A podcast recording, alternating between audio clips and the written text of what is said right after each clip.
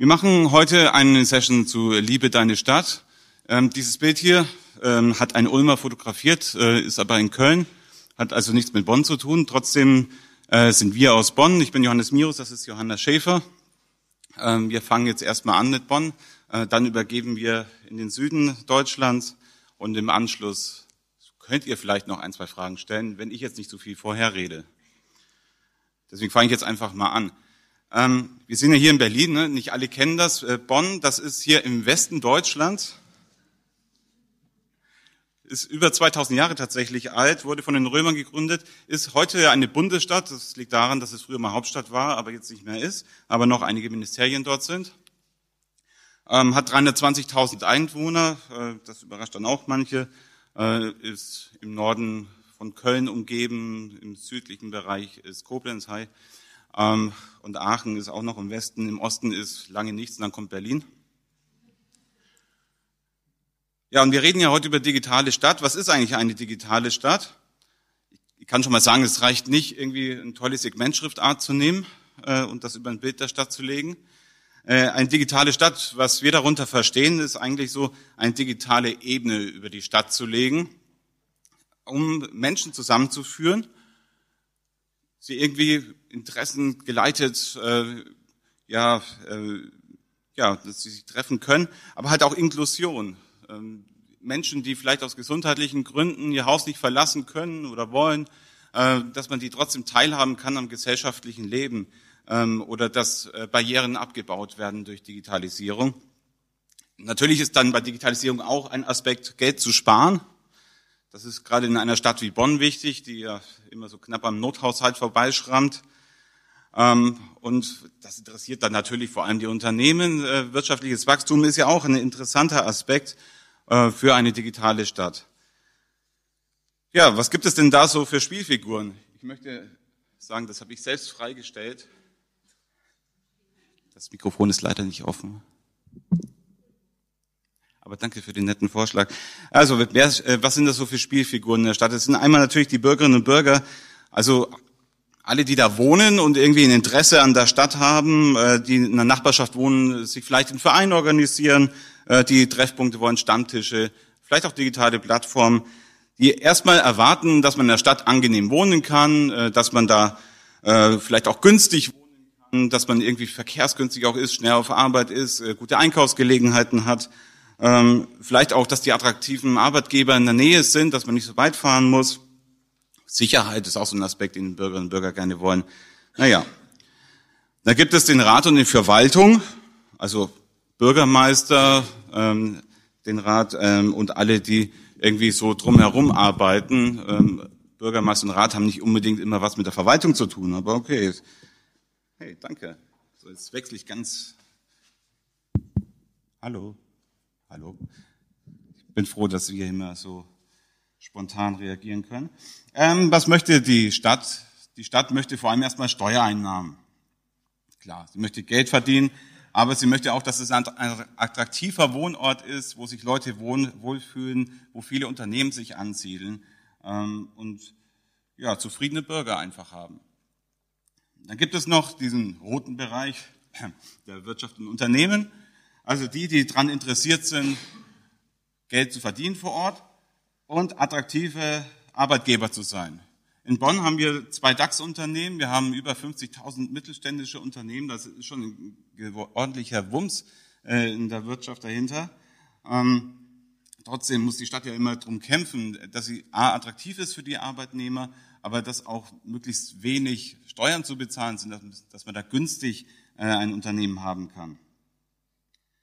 Ja, und last but not least die Institutionen, also natürlich der ganze Bereich Bildung, der da dabei ist, die Unis, die Hochschulen, aber auch vor allem in Bonn noch der Aspekt, diese ganzen Ministerien, die dann noch übrig geblieben sind, laut Gesetz mehr als 50 Prozent, äh, in der Wirklichkeit ein bisschen weniger. Ähm, die ganzen Institutionen, die so drumherum sind, also die äh, regierungsnahen Organisationen, die von, der, äh, von den Ministerien gegründet werden oder die gerne einfach den, den Ministerien nahe sein möchten sind ja auch noch alle da. Also, das sind verschiedene Säulen in der Stadt und äh, die Herausforderung ist, die irgendwie zusammenzubringen, äh, und zu vernetzen. Und das funktioniert halt nur, wenn die möglichst alle zusammenspielen. Aber wir haben ja auch äh, gerade gemerkt, es gibt da doch einige Schnittmengen. Ähm, und was machen wir? Jetzt kommen wir zum praktischen Teil. Ähm, mein Kollege Sascha und ich zum Beispiel, wir haben einfach mal angefangen, einen Digitalkalender zu machen. Das ist eigentlich ziemlich easy. Das ist ein Kalender, in dem wir alle Veranstaltungen mit Digitalcharakter sammeln. Das liegt einfach daran, dass wir äh, im Social Media Bereich unterwegs sind und aus eigenem Interesse erstmal gesagt haben, so, wo sind denn die ganzen Meetups, wo trifft sich denn Bonn so, welche Themen werden da so bearbeitet? Und haben das in unseren privaten Kalendern gesammelt und irgendwann gedacht, so, pff, das könnten wir auch öffentlich zur Verfügung stellen. Ähm, und das ist frei abonnierbar, das kann jeder sich in seinen eigenen Kalender äh, abonnieren ähm, kostet so eine Stunde Arbeit pro Woche, um das aktuell zu halten. Ist eigentlich eine ganz simple Lösung. Und da kann man schon sehen, äh, in Bonn ist eigentlich zumindest von Montag bis Donnerstag äh, jeden Abend ganz schön was los. Äh, freitags ist es immer ein bisschen ruhiger in Bonn. Dann ist ja auch um 13 Uhr Feierabend.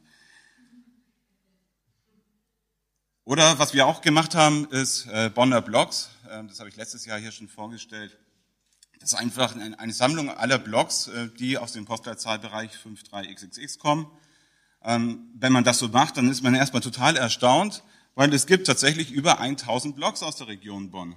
Das hätte ich auch nicht gedacht, bevor ich angefangen habe, äh, diese Blogs zu sammeln, dass es äh, so viele verschiedene Blogger gibt, teilweise auch deutschlandweit bekannte, die so ganz verschämt irgendwo im Impressum stehen haben, ja, ich komme aus Bonn, es ist einiges los. Und wenn man die irgendwie kennt und zusammenführen kann, das ist super. Und was Bonner Blogs halt auch noch ist, ist eine total tolle Suchmaschine. Wenn ich ein Unternehmen bin, ich kann einfach hier in die Suchleiste mal meinen Unternehmensnamen eingeben und weiß, was die Bonner Blogger gerade von mir wollen. Klasse. Was wir auch noch gemacht haben, ist äh, einfach nur Plattformen zur Verfügung stellen. Bonn Market ist ein, eine Plattform, wo die Märkte aus Bonn äh, aufgeführt sind und äh, die man als äh, Käufer bewerten kann, dann haben wir inhaltlich gar nichts mit zu tun. Wir stellen einfach nur die, die Technik zur Verfügung. Das macht ein anderer, der Askan, äh, der pflegt das dann alles. Ähm, aber das ist dann auch so schon Vernetzung. Ne? Den hätten wir gar nicht kennengelernt, ohne dass wir diese ganzen Meetups gesammelt hätten und er dann da äh, gesehen hätte, wo wir sind und so. Das sind jetzt nur drei Beispiele. Also es gibt noch eine Menge mehr. Das sind diese digitalen Plattformen, äh, wo man einfach Bürgerinnen und Bürgern und auch den anderen Institutionen, Unternehmen eine Möglichkeit äh, geben kann, sich zu vernetzen. Aber es gibt ja auch so bestehende Plattformen. Ne? Es gibt Facebook, habt ihr vielleicht schon mal gehört. Ähm, da gibt es äh, nur als Beispiel das Netzwerk Bonn, äh, berühmt berüchtigt. Das sind über 36.000 Mitglieder drin. Ich habe gerade gesagt, Bonn hat 320.000 Einwohner. Das heißt, ungefähr ja, 11 Prozent oder so der Bonner sind äh, in diesem Netzwerk drin. Das ist ganz schön blöd, wenn man das irgendwie nicht äh, beachtet, gerade als Unternehmen und als äh, potenzieller Arbeitgeber. Ähm, aber das ist auch nicht das Einzige. Ne? Es gibt noch das etwas nettere, net, äh, Quatsch, du kommst aus Bonn, wenn, auch immer noch mit 15.000 Mitgliedern. Das sind nur zwei Beispiele. Und wie man sich da auch organisieren kann, auch ähm, ja, sehr sozial, ist auch zum Beispiel mit Foodsharing. Da kennt sich Johanna viel besser aus. Ich wurde gebeten, jetzt zwei Sätze dazu zu, zu sagen. Also Foodsharing ist ja erstmal ein gemeinnütziger Verein. Ich glaube, der kommt sogar hier aus Berlin oder so. Auf jeden Fall haben äh, die eine digitale Plattform geschaffen, wo die sich eben, wo du dich anmelden kannst als Privatperson, dann bist du ein Foodsharer oder du bist Foodsaver, wenn du so einen Test bestanden hast, kannst dann von den Betrieben Lebensmittel abholen. Und ähm, genau, du bist halt immer äh, lokal vernetzt auf dieser äh, Foodsharing-Plattform sehr cool. Und die haben auch eine Karte dahinter gelegt und dann kannst du eben sehen, wo die Verteiler sind. Das ist immer ein bisschen schwer, das zu pflegen. Mehr brauche ich jetzt genau. nicht sagen. Aber es also ist als, so eine als lokal Beispiel, wie man sich genau organisieren kann, ähm, auch über bestehende Plattformen.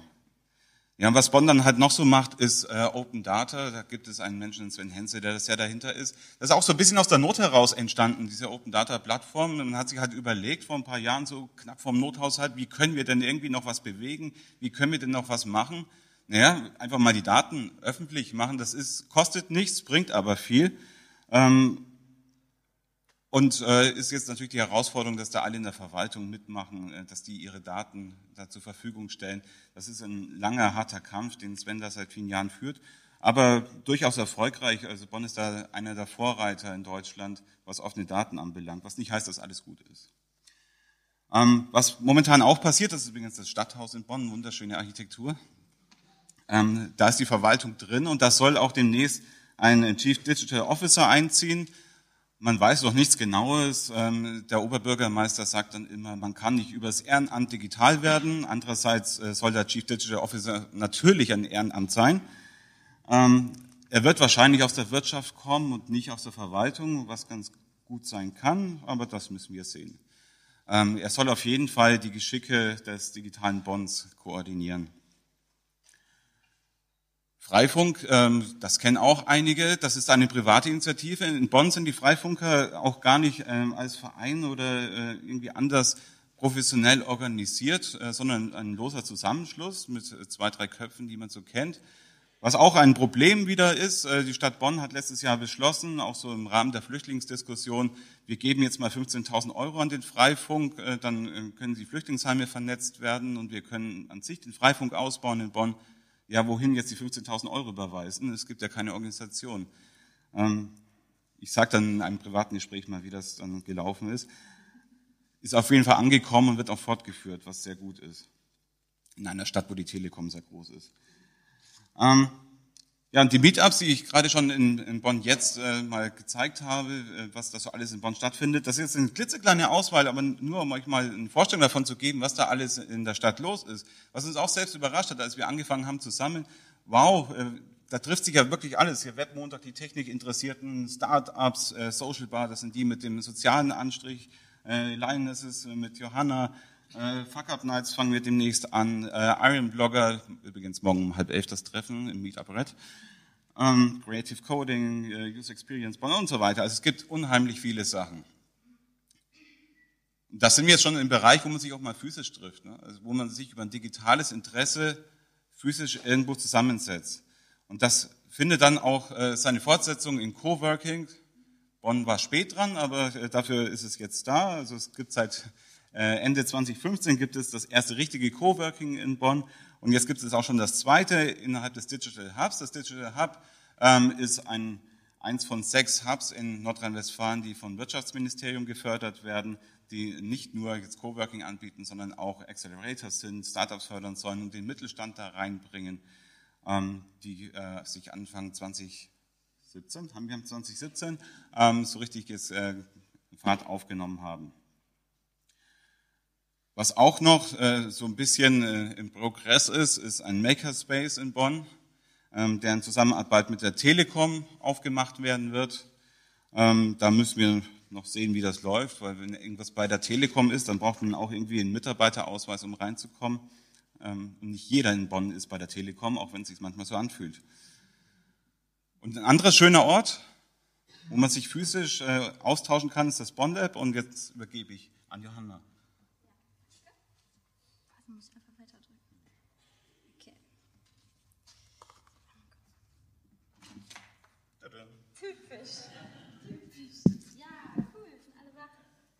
So, also ich bin Johanna Schäfer. Ähm, genau, ich rede eh nur. Äh, von daher können wir mal ein bisschen warten. Ja, also ich äh, liebe meine Stadt, Bonn. Äh, ich bin da zwar nicht geboren worden, sondern hier in der Nähe von Berlin in Rathenow. Meine Mutter kommt aus dem Osten, mein Vater aus dem Westen. Die ist dann äh, direkt nach der Wende rüber. Äh, genau, und deswegen lebe ich seit meinem nullten Lebensjahr im Rheinland und seit meinem fünften Lebensjahr in oder vierten in Bonn. Sorry. genau. Ähm, ja, also. Ähm, genau. Und bis auf ein Fremdgesemester Bauingenieurwesen an der RWTH in Aachen äh, habe ich da auch immer gelebt, habe dann Architektur studiert an der Alanus Hochschule, das ist eine anthroposophische Kunsthochschule, ähm, von 2011 bis 2015. Also das bin ich. äh, ich stehe auch hier, von daher war es jetzt nicht schlimm. Ähm, genau. Und ähm, Genau, habe da Architektur studiert und äh, in meiner Bachelorarbeit habe ich dann gedacht, so jetzt machst du einmal das, wo, also kannst, hast das letzte Mal so richtig Freiraum und kannst dir überlegen, wie du gerne äh, mal ein Projekt aufziehen wollen würdest. So, weil danach beginnt ja so der Ernst des Lebens und äh, ja, wie für, für viele Studenten ist es ja so sehr unbekannt und man weiß dann gar nicht so, was dann kommt und so. Aber bei mir hat das eh nicht funktioniert. Ich stehe ja jetzt hier als Selbstständige. Also Von daher war das eigentlich äh, eine ganz lustige Idee zu denken, einmal im Leben Freiraum zu haben. Äh, daraus wurde dann nichts, ja. 25 Jahre alt und, und schon selbstständig, genau. Ähm, ja, was ich dann gemacht habe, ist, ich habe ein Kulturquartier entwickelt, äh, aber nicht so äh, top-down-mäßig, also ich sag, was jetzt hier bald mal hinkommen soll, sondern ich habe mir so eine Bottom-up-Strategie überlegt. Und äh, das war halt ganz praktisch. Ich hatte da zur Zwischennutzung konnte ich kostenfrei einen 180 Quadratmeter großen Matratzenladen nutzen und habe dann eben gemerkt, ach, das ist ja ganz cool, wenn man so Freiraum hat, dann äh, können so Initiativen sich treffen, äh, die ähm, genau sonst eigentlich nicht die Möglichkeit haben. Und das Ganze hat, ich habe dann gemerkt, äh, dass es ein Stadtlabor ist. Also es war gar nicht so angedacht, dass es jetzt mal ein Raum für Menschen ist, die was entwickeln wollen, sondern es war eher so frei und habe gedacht, ich guck mal, hier schreibe mal meine Bachelorarbeit mit Schwerpunkt Beethoven, ne, berühmtester Sohn der Stadt, mit dem müssen wir mal was machen. Äh, man, man kann den gar nicht erleben und der ist auch gar nicht modern bei uns. Genau. Und als dann das Haus abgerissen wurde vor einem Jahr, habe ich dann gedacht, okay, das musst du jetzt irgendwie weitermachen, weil es ist schon cool. Äh, wenn das jetzt so einfach flöten geht, dieser Freiraum und dieses ganze Wissen, was ich mir da an äh, äh erarbeitet habe, das war schon ganz schön schade so. Und ähm, dann habe ich halt einen eigenen Raum gemietet. Das ist hier, ich gehe mal kurz aus dem Bild.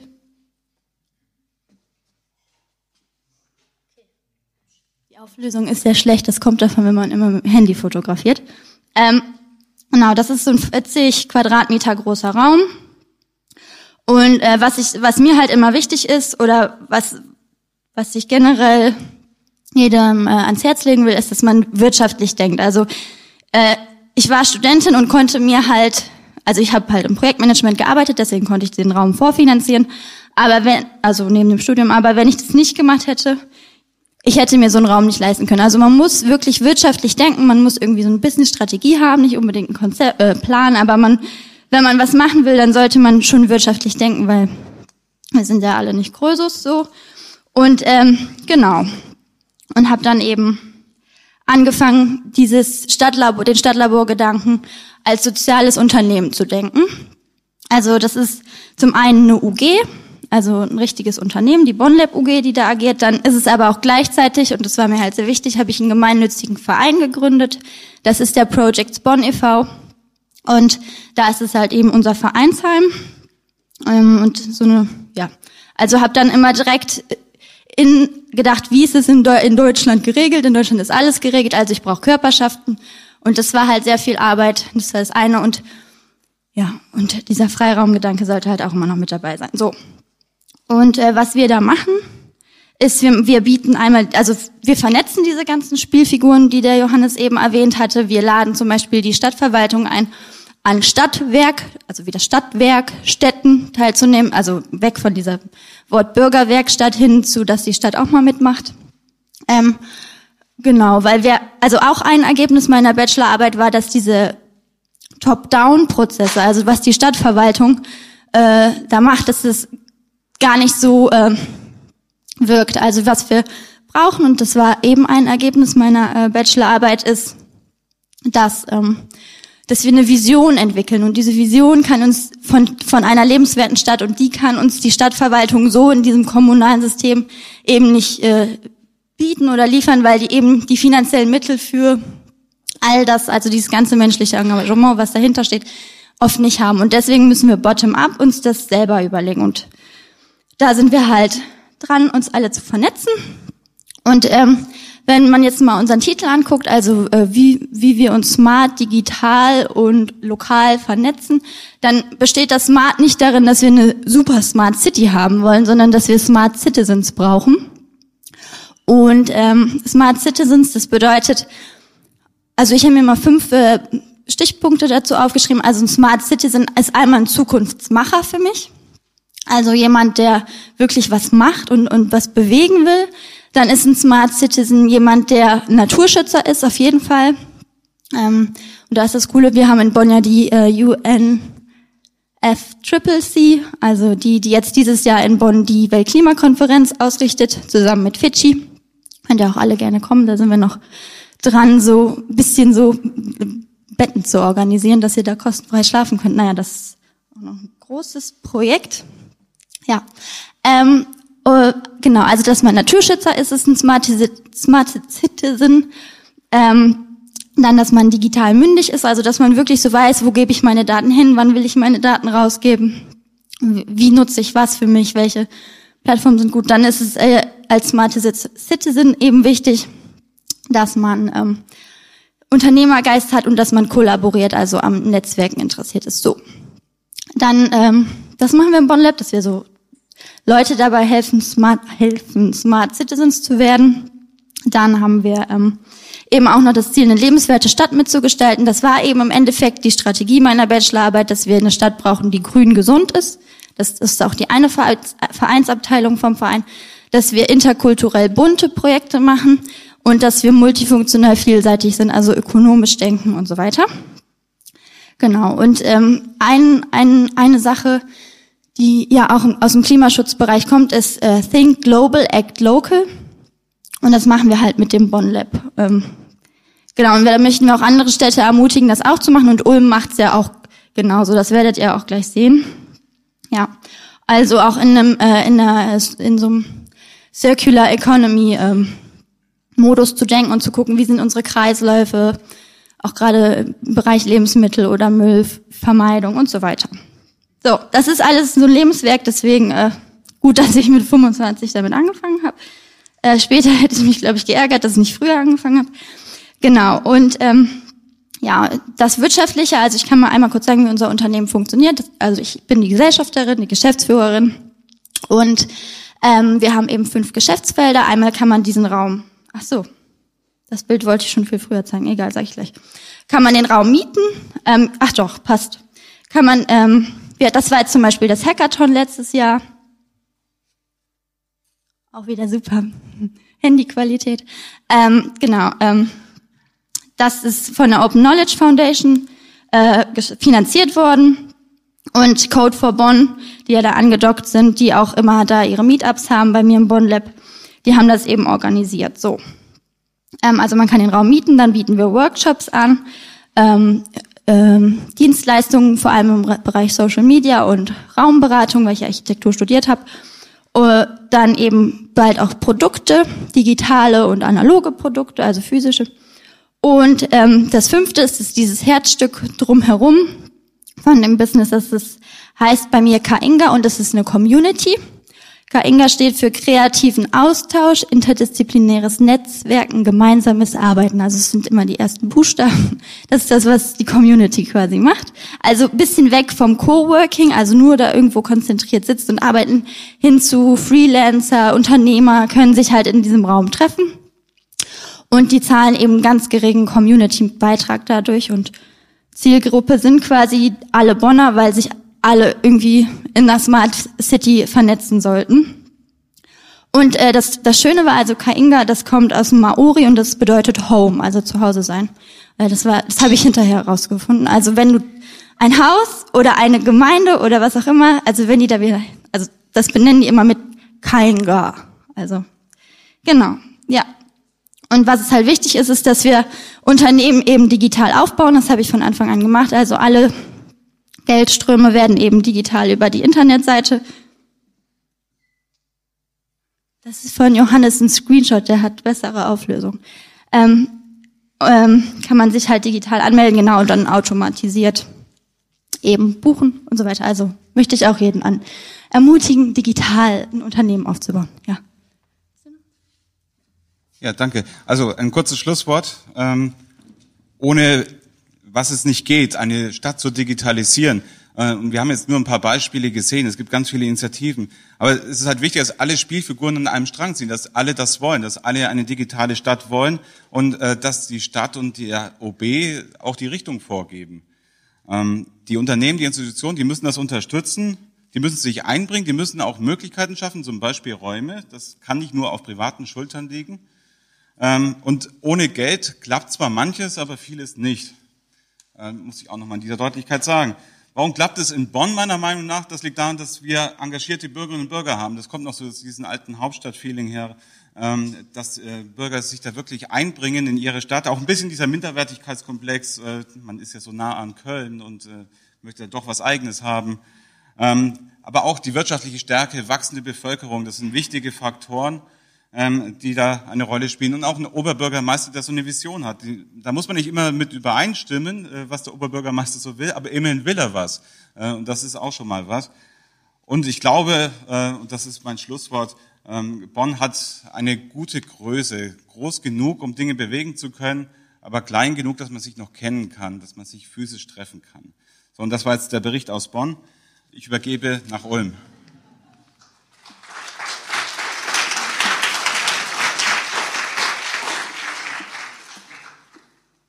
So, das Schöne ist, ähm, ich sage jetzt einfach alles nochmal nur mit Ulm vorne dran. Nein, fast. Kann ich das irgendwie zur Seite stellen, dass ich nicht ganz so arg im Bild stehe? Ich glaube, das ist doch sinnvoller. So, ja, vielen Dank, äh, Johanna und Johannes. Wir haben äh, die Geschichte aus Ulm mitgebracht. Ulm ist quasi wie Bonn, nur noch kleiner und noch schlimmer. Ähm, also während Bonn, äh, Bonn, während Bonn wenigstens Bundesstadt war, war Ulm freie Reichsstadt. Ist es nicht mehr, weil Napoleon ist es irgendwie zweigeteilt auf Ulm und Nolm an der baden-württembergischen bayerischen Grenze, weil Napoleon. Ähm, und in Ulm haben wir aber äh, die Geschichte mitgebracht von unserem Verschwörhaus. Äh, da gibt's erstens mal ein Netzwerk aus Leuten, schon seit Jahren, die sich da aktiv mit diesem Thema beschäftigen. Und äh, mittlerweile auch ein Stadtlabor, tatsächlich nach Bonner Vorbild so eingerichtet. Äh, hier ist das Modell aber ein bisschen anderes, nämlich hier bringt sich die Stadt selber ganz aktiv ein. Nämlich äh, der physische Ort ist eben dieses Verschwörhaus, das ist eine Spielwiese mitten in der Ulmer Altstadt und äh, mitten ist, wer weiß überhaupt, wo Ulm ist? Okay, äh, mitten ist wirklich buchstäblich mitten zu, äh, zu verstehen. Ähm, manche wissen vielleicht, dass wir eine recht große Kirche haben, das ist diese hier. Und äh, direkt nebendran, also drei Minuten zu Fuß vom, äh, vom Münster, wie auch irgendwie sieben Minuten vom Hauptbahnhof, ähm, steht also dieses Haus neben dem historischen Schwörhaus, hat auch was mit Napoleon zu tun. Äh, und nachdem das Haus anfangs zig absurde Arbeitstitel hatte, irgendwie Stadtlabor war auch mal ein Gattungsbegriff, Name für den Anfang, ähm, hat sich dann der Name Verschwörhaus festgesetzt. Warum, erzähle ich später. Wir haben dort ähm, ganze 500 Quadratmeter. Das ist ziemlich cool. Hört man mich eigentlich? Ah, jetzt ist besser. Ähm, ja, äh, leider, wir haben nicht so viel Leerstand in Ulm. Ähm, das heißt, wir müssen dafür Miete zahlen. Aber wir haben das Glück, eben zwei alte Sparkassengebäude bekommen zu haben ähm, und echt äh, riesige Räume inklusive von einem Tresorraum im Keller. Deswegen haben wir als erstes auch eine Schlagbohrmaschine für die Finanzierung angeschafft. nee, ähm, ist leider schon leer geräumt, ähm, aber wir haben das noch so ein bisschen als Deko stehen. Dort entsteht jetzt äh, unsere Werkstatt, also Boden raus und äh, Dreckarbeiten und so weiter. Ähm, das Ziel des Ganzen ist, äh, sowas zu schaffen, einen Raum zu schaffen, im, so in dem Spirit der alten Ulmer Hochschule für Gestaltung. Also ähm, vielleicht kennt das jemand, Ottel Eicher und so. Ähm, dort ging es vor allen Dingen auch daraus, dass, ähm, dass auch wirklich äh, alle möglichen handwerklichen Fähigkeiten äh, eine Basis sind, sich da weiterzubilden, irgendwie um gutes Design zu machen. Ähm, jetzt den Designanspruch, den können wir natürlich nicht ganz bieten, aber ähm, einfach ein Ort, ein Ort für Leute zu sein, äh, wo sie wirklich ähm, alles, was sie gerne äh, machen wollen, lernen können, auch von Hand zu machen. Also ich finde Digitalisierung, das hat äh, eben nicht immer nur hier mit äh, Programmieren äh, und irgendwelchem Zeug zu tun, sondern ähm, da gehört auch ganz viel Machen dazu. Ja, und vor allem möchten wir da die Möglichkeit schaffen, äh, dadurch das so übergreifend zu machen. Also wirklich von links nach rechts alle Themenfelder, die wir zu tun haben, äh, das den Leuten klar zu machen, möchten wir ja, digital mündige Bürger schaffen. Und zwar, äh, der Hintergrund ist da, wir möchten nicht die Smart City sein. Also Smart City ist normalerweise nichts gegen die Telekom, aber Smart City ist normalerweise so, es gibt Projektforderungen und dann kommt der, Magent, der magentafarbene Zeppelin, Farbe rein zufällig ausgewählt, und der wirft Sensorik über die Stadt aus und dann wird die auf magische Weise smart. Nach zwei Jahren ist der Förderzeitraum rum und der Zeppelin fliegt weiter und die Sensorik vergammelt irgendwo und es bleiben nur Hochglanz-PowerPoints. Wir haben stattdessen einen etwas anderen Ansatz. Äh, der Walter Palmitzhofe von der Open Knowledge Foundation hat dieses MSIND geprägt. Das ist, äh, mein Start ist nicht deppert. Also nicht äh, nicht von oben runter, Leute überlegen sich, wie können wir dieses Produkt von irgendeiner Firma so vermarkten, damit hinterher sensorisch, technisch die Leute vielleicht was davon haben, sondern wir gucken uns zuerst an, was sind die Bedürfnisse von Bürgerinnen und Bürgern und wie bringen wir sie in eine Mündigkeit rein, diese Probleme tatsächlich auch mit den Mitteln der Technik äh, selber vielleicht angehen zu können, selber lösen zu können. Aber man hat auch ein paar Beispiele dabei. Ähm, als Rückblick mal, warum, warum macht man sowas eigentlich? Wie kommt es dazu überhaupt? Wie, wie, wie kommt eine Stadt darauf eigentlich, äh, sich da zu engagieren? Der Hintergrund ist, es gibt in Ulm seit äh, Größenordnung sieben Jahren schon eine recht aktive Szene. Es ist eine, eine der ersten Open Data Arbeitsgruppen äh, gewesen, die, die immer noch aktiv ist. Also heute auch unter dem Dach der Open Knowledge Foundation mit den Open Knowledge Labs, Code for Germany und am Anfang war das wirklich mein Stadt ist nicht deppert. Also es gab ureigene Probleme. Das war am Anfang eine studentische Arbeitsgruppe an der Universität, die sagte, okay, wir haben da keine Busabfahrtsmonitore, dass man weiß, wann man zum Bus laufen muss oder orientiert sich dahin zu laufen. Äh, normalerweise kommt eine Stadt und baut dann sowas hin für 20.000 Euro pro Stück und machen sie nur natürlich nur, wenn es Förderung gibt, wegen Straßenbahnneubau oder sowas. Äh, stattdessen äh, haben wir uns überlegt, okay, wie kommen wir eigentlich an diese Daten ran und haben die Daten des Nahverkehrsbetriebes befreit. Die wussten dann hinterher auch erst durch uns, wie man an die Daten rankommt. Und da kann man eben für 300 Euro so einen Bildschirm hinbauen, einfach in der Uni und hat was davon. Ähm, das zeigt aber auch gleich schon ein Problem auf sowas, sowas Eigenantrieb, Problem lösen. Ähm, da hatten wir äh, das Glück, muss ich sagen. Ähm, wir haben irgendwann mal vor schon äh, drei, vier Jahren äh, eine Kita-Karte gemacht, also eine äh, Karte der Ulmer freien Kita-Plätze. Und ähm, da, ähm, das ist, glaube ich, so der ausschlaggebende Punkt, ähm, weil wir angefangen haben, eben mit der Stadt zusammenzuarbeiten, also dort äh, mit der Abteilung, die die wir immer wegen der offenen Daten genervt haben, muss man sagen. Und da wurde eben dann irgendwann mal das Problem zu uns rangetragen. Ähm, hier diese Kita-Plätze, da gibt es eine Liste, da kann man sich irgendwie ewig durch die Website klicken und muss erst rausfinden, wo ist die eigentlich, wenn die am anderen in der Stadt ist und so weiter. Und ähm, genau, da hatten wir eben einfach mal die Chance, ein Problem außerhalb unserer Filterblase zu lösen. Und ähm, das ist auch äh, die Sache, diese ähm, der Ort an der Uni ist natürlich toll, da kann man ganz viel umsetzen, aber das ist auch ein großes Ausschlusskriterium. Also wenn ich dort zu einer Veranstaltung einlade, ähm, zu einem Hackday, ich will was mit offenen Daten machen oder so ähnlich, dann werde ich da vermutlich ähm, keine Menschen außerhalb dieser akademischen Blase erreichen, weil einfach dieser Ort Uni ist, da muss man irgendwie auch noch mit dem Bus durch den Wald an den Berg fahren und dann hat man die Veranstaltung in O27 äh, 327, den Raum, das findet kein Mensch. Ähm, und deswegen war klar, wir müssen uns da einfach äh, so ein bisschen öffnen. Also es hat auch äh, damit zu tun, dass äh, dieser ähm, die Zeit an der Uni auch irgendwann mal durch äh, Diplomabschaffung äh, oder fertige Doktorarbeiten ähm, dann irgendwann mal die, die Leute Stück für Stück äh, eben gehen und ähm, wir brauchen Nachwuchs. Das Fazit.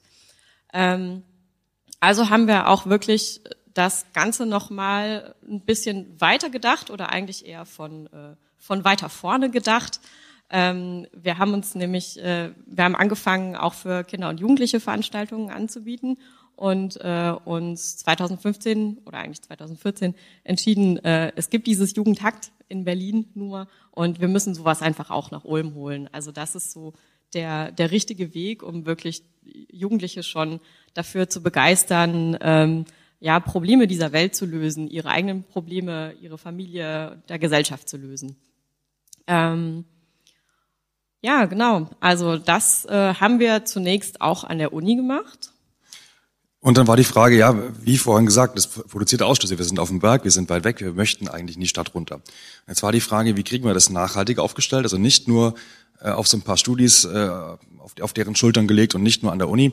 Und ähm, dann haben wir das so eingetütet, wir hatten äh, Jugendhakt eben wieder mal und dann war die Abschlussveranstaltung äh, mit Jury und haben wir den damaligen ersten Bürgermeister, das ist der sogenannte Digitalbürgermeister, heißt nicht so, ist Finanzbürgermeister, aber das war der Digitalisierungsbürgermeister.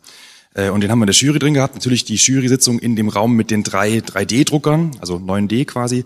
Und ähm, haben wir hinterher gesagt, also das sowas brauchen wir doch da unten. Und ähm, dann steht natürlich da ein Berufspolitiker vor einem und schaut einen so an und sagt so, ja, dann äh, schreib halt einen Antrag. So.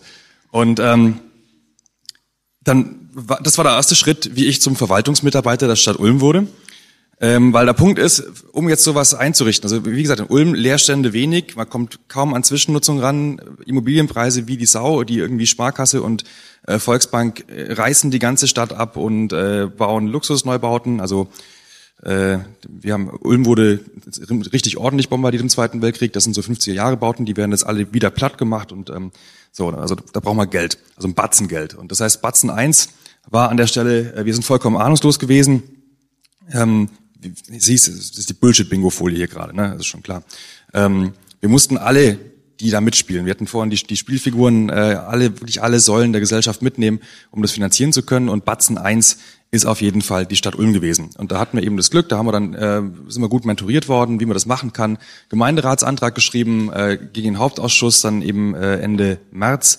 Und da haben wir 70.000 Euro Anschubfinanzierung und eine halbe Stelle bekommen.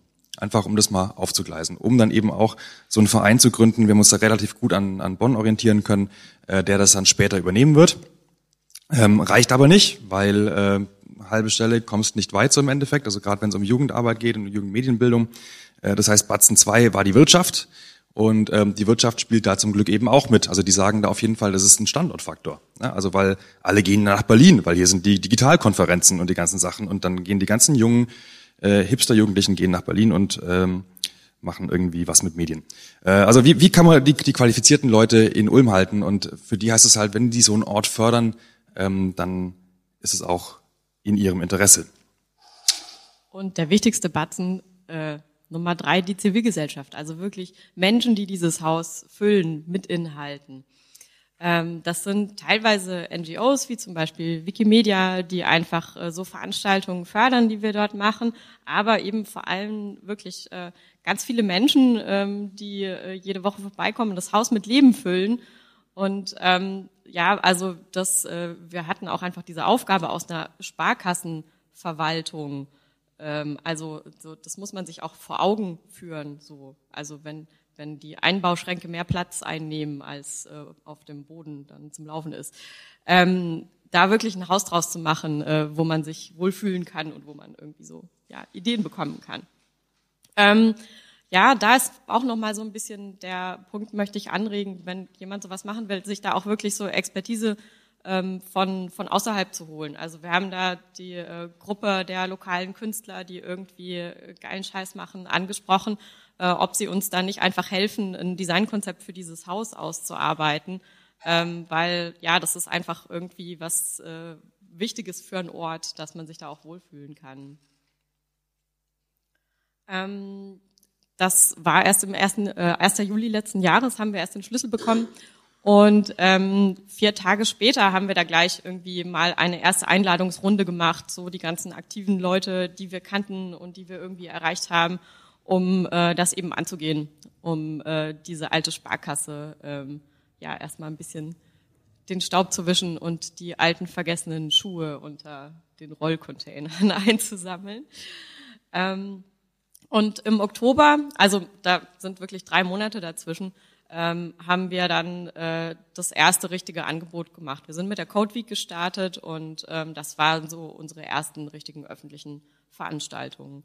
Und das hat auch wirklich ähm, einige Vorplanungszeit gebraucht. Also wir haben uns schon ein paar Monate vorher, wir sind mit dem Stadtjugendring vernetzt, mit der Etage, äh, die Medienbildung äh, beim Stadtjugendring macht. Und ähm, dort äh, haben wir schon länger mit denen eben geplant, was können wir denn dort für Angebote reinholen, weil mit einer halben Stelle, das äh, kann man nicht alles selber machen. Also das ist auch ein Fehler, das zu denken. Ähm, und ja, wirklich, dass, äh, dass wir dort Räume bereitstellen für schon vorhandene coole Jugendarbeit in dem digitalen und Technikbereich. Ja, parallel ging es dann auch wieder weiter mit der Initiative im Digital, also dieser Unternehmerinitiative.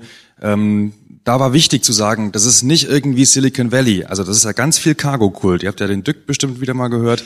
Von wegen, manche meinen ja, man muss nur, das parallel kommt der Dück und ihr seid hier. Okay. Ähm, Viele denken ja, du brauchst irgendwie zwei Palmen einpflanzen und ein Palettensofa und einen Tischkicker und dann hast du Startup-Kultur, so nach dem Motto. So. Das kann ja nur gut gehen.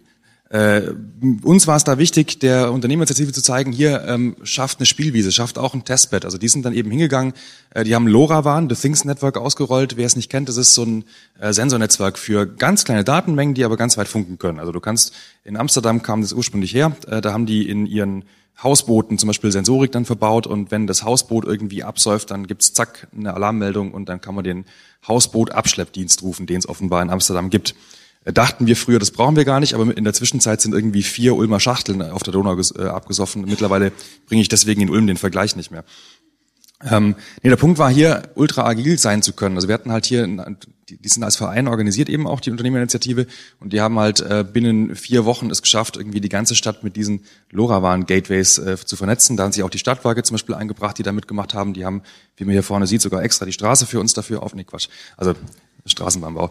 Ähm, nee, aber das heißt, das war eben parallel und wir sind eben im Verschwörhaus dort ein Vernetzungsort für diejenigen, die mit dieser Technik was machen möchten. Und dann treffen sich abends einfach als Third Place Leute, die halt sowas cool finden und treffen dabei auf andere Leute. Das kommen auch noch gleich dazu. Ähm, ja, und dazu gehört eben auch, was wir machen möchten, Input von anderen nach Ulm holen. Gerade steht er da hinten, da vorne stand er bei uns. Äh, da ging es eben auch darum, Vernetzung machen zu können. Also dass wir zum Beispiel die ganzen Open Knowledge Labs, die OK Labs zu uns nach Ulm holen konnten für eine Wikidata-Einführung, ähm, dass wir eigene Veranstaltungen machen, einfach ähm, um ja, die ganzen Gruppen, die Civic Tech machen, die ganzen Gruppen, die Stadtverbesserung ganz aktiv betreiben, ohne dabei PowerPoints zu klicken und äh, irgendwie sich auf Millionenförderungen von irgendwelchen Ministerien zu bewerben, ja, dass wir die vernetzen, einfach denen einen Ort bieten und einen Raum, äh, ihre Ideen weiterzuentwickeln. Ähm, da geht es jetzt natürlich auch mal wieder um, äh, um die Jugendarbeit. Ähm, also ich habe ja schon äh, gesagt, mit den lokalen Stadtjugendringen äh, sind wir sehr gut vernetzt. Ähm, aber wir versuchen auch einfach äh, von weiter her Veranstaltungen äh, zu uns zu holen. Wir hatten zum Beispiel die Gruppe Tinker Tank zu Gast eine Woche lang aus Ludwigsburg. Ähm, und das ist auch ein, wichtig, einfach um sich immer wieder neue Inspirationen zu holen, um sich gegenseitig kennenzulernen und voneinander zu lernen. Also davon haben wir einfach sehr profitiert. Und ähm, dass äh, wir, wir wollen gerne, dass das noch äh, viel mehr wird. Ähm, man muss allerdings sagen, äh, dass das auch eine Sache von Personalressourcen wirklich ist. Also das ist so ein, äh, ein kleiner Kampf ein bisschen, ähm, aber äh, wir sind dran. Also man muss auch wirklich dranbleiben. Ähm, ja, das ist ähm, das ist unser Ziel, wirklich ähm, viele verschiedene solche Gruppen, egal ob das jetzt ein professionelles Angebot ist oder eine private Gruppe, die sich trifft, unter einem Dach zu vereinen. Also ähm, dass wirklich parallel auch Veranstaltungen sind, dass irgendwie eine Familie hinkommen kann und es gibt einen Wikipedia-Einführungsworkshop und äh, parallel kann man sich aber auch für die OpenStreetMap äh, informieren und ähm, nebenan ist dann irgendwie noch der Open Data Day und man kann äh, Feinstaub äh, Sensorrohre basteln oder so ähnlich. Ähm, genau, also einfach, dass äh, so wirklich für verschiedene Leute was dabei ist und ähm, so das aktuelle Lieblingsbeispiel ist gerade ähm, letzten, äh, letztes Wochenende gab es eben wieder so einen Einführungskurs in die OpenStreetMap und ähm, die äh, Tochter einer Teilnehmerin war dabei und war eigentlich so ein bisschen, hm, okay, können wir bald gehen, äh, bis sie dann äh, eine Gruppe von Leuten entdeckte, äh, die hinten anfing, äh, Schurwolle zu kadieren und zu spinnen. Und dann war sie so begeistert, dass leider die Mutter noch drei Stunden bleiben musste. und ähm, ja, genau, also das, das, äh, da wollen wir hin, wirklich. Genau. Ja, und äh, nicht zuletzt gehört eben auch der Austausch über Städte hinweg dazu. Also das heißt, voneinander lernen können. Das ist ultra wichtig gerade. Das haben wir immer wieder festgestellt. Ähm, hier ist das Paradebeispiel des voneinander lernen können, das, das äh, sagenumwobene Ehrrohr, der selbstgebaute Feinstaubsensor, ähm, den wir eben von der Stuttgarter Gruppe, die ihn entwickelt hat, so praktisch übergeben bekommen haben und in Ulm ist er mittlerweile eben äh, fit gemacht worden, dass er eben mit LoRaWAN, mit The Things Network funktioniert, dass ich ihn auch irgendwo solar gepuffert an eine Autobahn hinhängen kann, wo es kein WLAN gibt. Und das Ding funkt dann einfach über drei Kilometer über TTN äh, die Daten weg.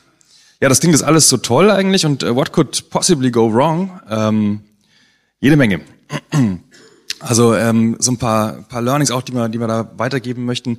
Ähm, es gibt unterschiedliche Ansätze, das zu machen. Also die, der Bonner Ansatz ist ein ganz anderer als unserer.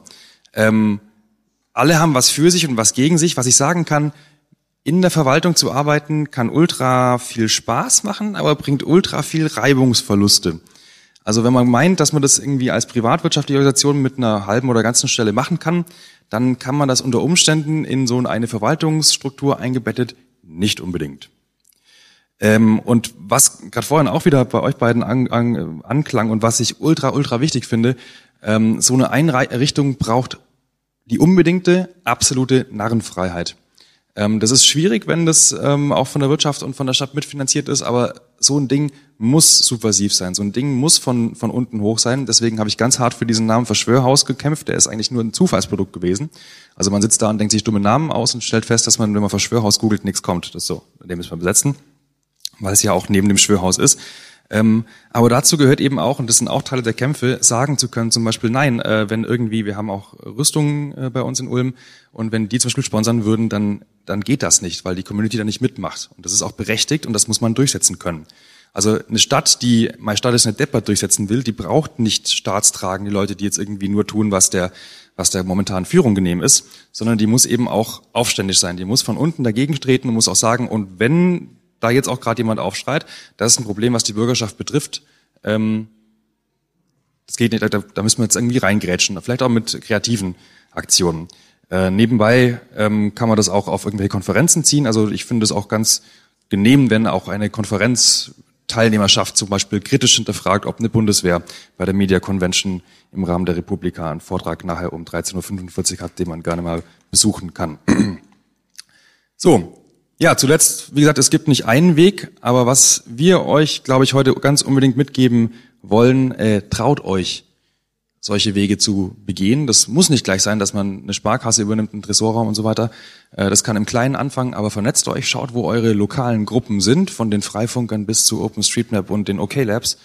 Und dann überlegt mal, wie man daraus vielleicht langsam aber sicher was Größeres bauen kann und der Stadtverwaltung mal zeigen, wo der Hammer hängt. So, danke.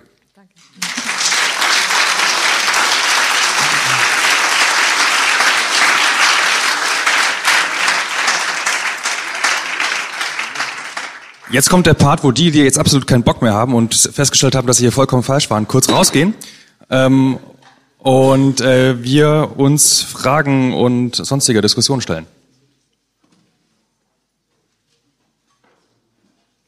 Jemand da, der seine Stadt gerne digitalisieren möchte? Ah, einer.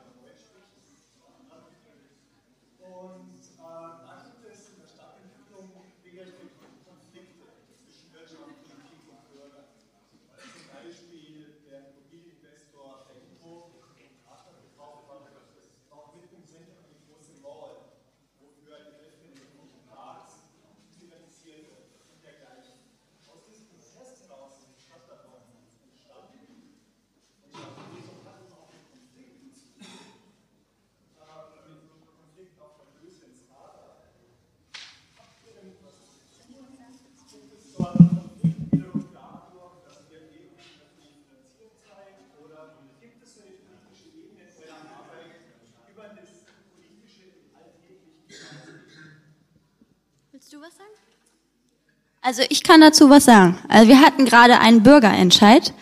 Äh, das war der erste in unserer Geschichte. Und zwar ging es um unsere Schwimmbäder. Ja. Und äh, ich komme leider auch noch direkt vom Schwimmen. Das heißt, ich war so persönlich total äh, ja, beeinflusst und dachte so, oh nee, weil es ging darum, zwei Schwimmbäder zu schließen von vier. Ja, zwei Hallenbäder von vier und ein tolles neues Spaßbad zu bauen.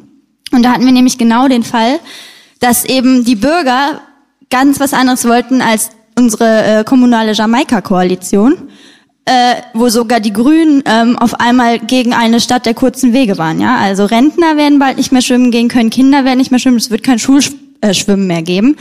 Äh, aber das wollte die Stadtverwaltung so und äh, äh, nicht die Politik, ja, Stadtverwaltung hat es an die Politik herangetragen, die haben es dann entschieden und im Endeffekt durchgedrückt. Und äh, ja, also wir haben uns dann weil wir eben das noch nicht so lange machen, ja, aber wir mussten dann ganz schnell Ehrenamtliche organisieren und da wenigstens, weil es ging dann um ein Ja oder ein Nein, also Ja wäre gewesen, wir erhalten unsere Schwimmbäder, Nein, ähm, äh, wir wollen dieses Spaßbad haben auf, dem, auf der grünen Wiese und holzen dafür 120 Bäume ab. Und das, also wir, Learning war, man muss sich vernetzen bottom up, also man muss wirklich wenn wir jetzt ein starkes Stadtlabor gewesen wären, wir hätten und, und auch an mehreren Orten, also dezentral aufgestellt wären, dann hätten wir diesen Bürgerentscheid, bin ich mir 100% sicher gewonnen, weil wir hätten die Bürger aufklären können und wir hätten äh, eben dafür sorgen können, äh, dass jeder weiß, was für eine Krux hinter diesem äh, Entscheid steht, weil halt ganz viel es wurde dann Werbung gemacht. Der Bürgermeister wurde in der ganzen Stadt aufgehangen mit einem fetten Nein davor. Also es war wirklich, wirklich krass und wir hatten gar kein Geld und haben unser Bestes gegeben und haben aber im Endeffekt 100.000 Leute mobilisiert und es waren dann 48,4 Prozent für ein Jahr. Also wir haben ganz knapp verloren, aber es wäre auf gar keinen Fall passiert, wenn wir vernetzt gewesen wären, wenn wir eine starke Bürgerschaft gehabt hätten, weil dann die, hätten die Nein-Stimmer gewusst, was sie da machen. Aber da sieht es auch jemand anders hier im Publikum, ne? Sebastian, wir könnten jetzt darüber diskutieren, ja.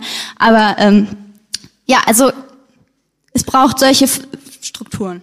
Ich würde noch aus, äh, äh, aus die, die Ulmer Sicht so ein bisschen äh, reinbringen. Ich sehe ähm, das, was wir machen, ganz klar äh, wirklich als Werkzeuge auch durchaus politisch irgendwas zu bewirken. Also das soll eigentlich äh, äh, Bürger und Bürgerinnen äh, dazu bemächtigen, halt eigentlich ähm, cooler die Stadt mitzugestalten. Und dazu gehört eben auch, äh, ja, dann hier mal eine Kampagne zu organisieren oder eben auch einfach nur ähm, eine, eine gute äh, Visualisierung äh, von vorhandenen Sachen oder sich Gedanken zu machen, wie, wie können wir denn besser Leute beteiligen an solchen Entscheidungen und so.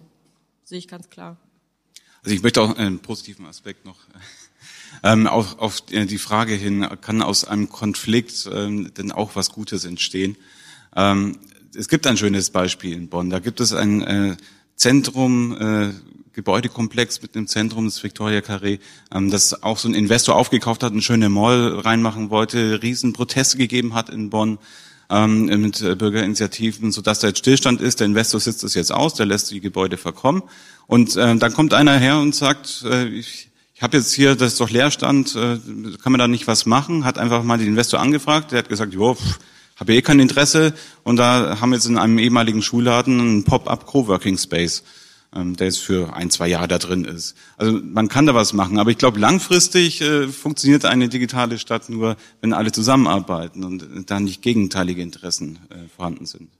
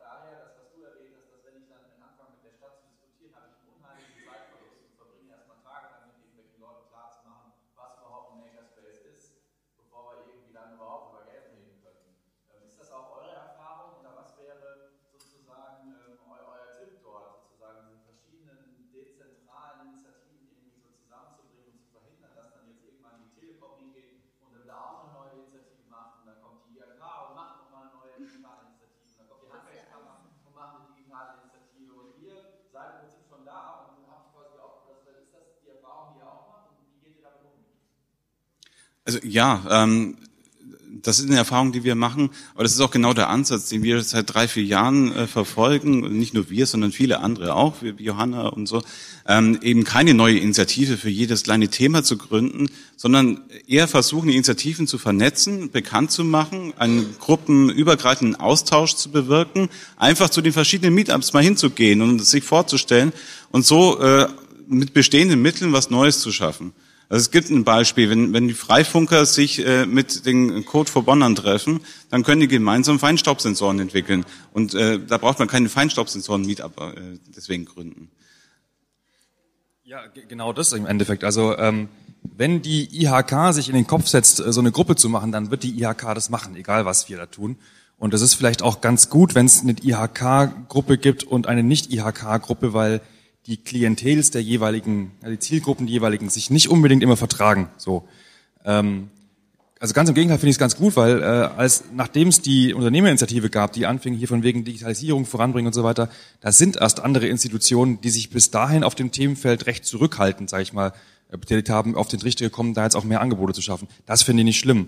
Ähm, generell es, es macht kein, also hat überhaupt keinen Sinn, nochmal eine zweite Freifunkgruppe zu gründen, vollkommen klar. Also wenn, dann geht es darum, denen ein Dach zu bieten und vor allem auch drauf zu gucken, äh, es gab ganz viele Aha-Momente nach dem Motto, okay, die Wikipedianer treffen auf Leute von OpenStreetMap und haben dann erst festgestellt, dass es da ganz viele Querverbindungen gibt. Oder eben der Wikidata-Workshop, der die OK-Labs mit Wikidata verknüpft hat, was einfach vormals irgendwie zwei getrennte Welten in den Köpfen waren, wo jetzt auf einmal Grenzen aufgebrochen worden sind äh, und auf einmal ganz viel interdisziplinärer Austausch, oder was heißt vermeintlich interdisziplinärer Austausch, aber über die Gruppen hinweg stattfindet. Von daher kein Ja. Konflikt. Äh, ich wollte auch noch was sagen.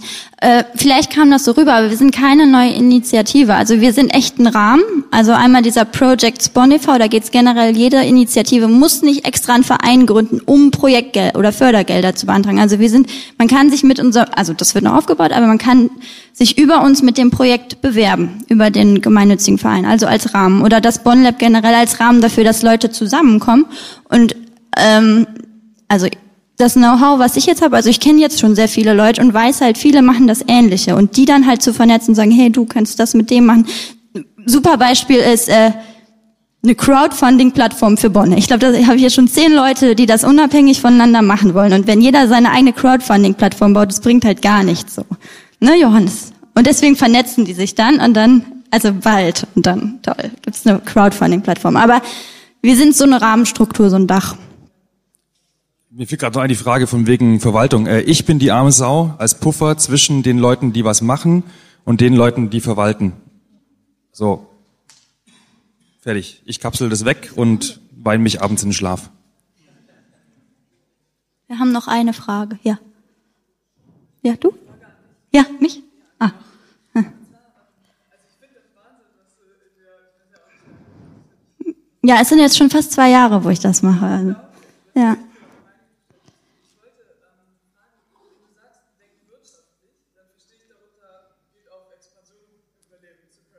Also, ja.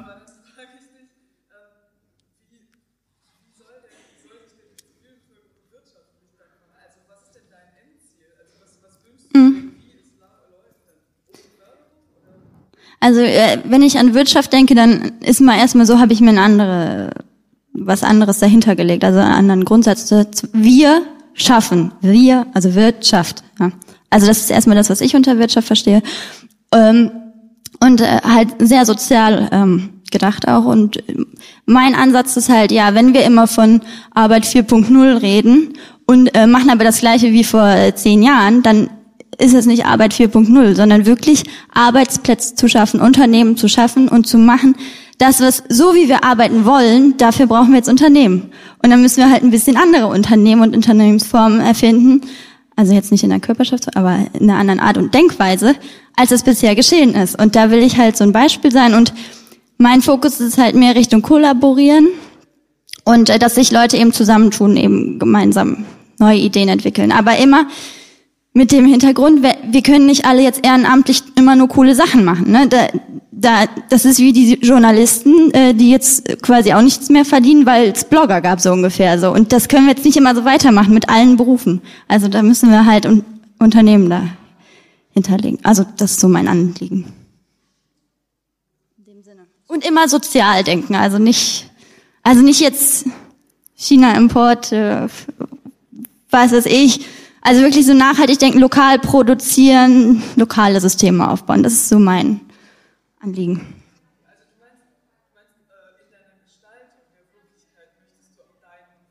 Ja, genau.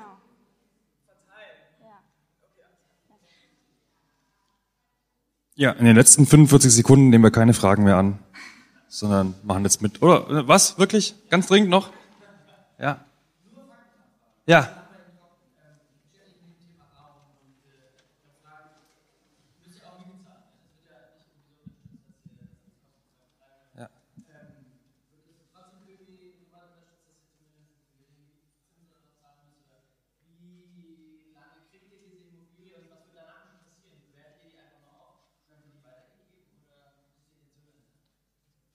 Ich miete einfach, habe einen normalen Mietvertrag, zahle normale Miete und muss es halt über mein Unternehmen finanzieren. Ja.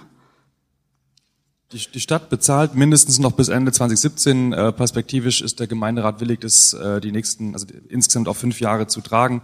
Aber wir möchten vorher schon selbsttragend sein.